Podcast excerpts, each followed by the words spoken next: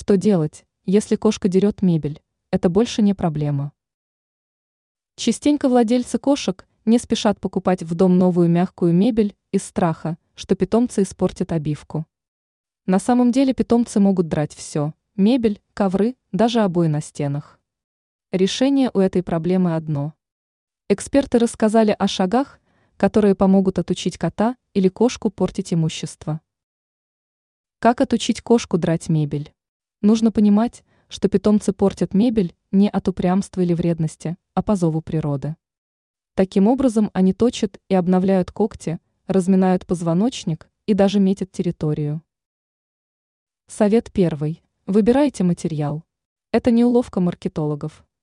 Коты действительно равнодушны к нейлоновому флоку. Ткань называют антивандальной, она легко очищается, не подается кошачьим когтям, и потому кошки обходят ее стороной. Аналогичным эффектом славятся микровелюр и вилсофт. Совет второй. Когтеточка. Купите защитную пленку для мебели, а для кота когтеточку. У зверя не останется выбора, как точить когти там, где положено. Третий совет. Запахи. Если это не входит в ваши планы, то останется обрабатывать все поверхности, представляющие для кота интерес специальным отпугивающим спреем.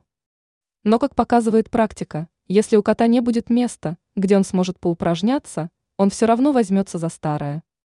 Ранее мы рассказывали о том, почему кошка перестала ходить в лоток.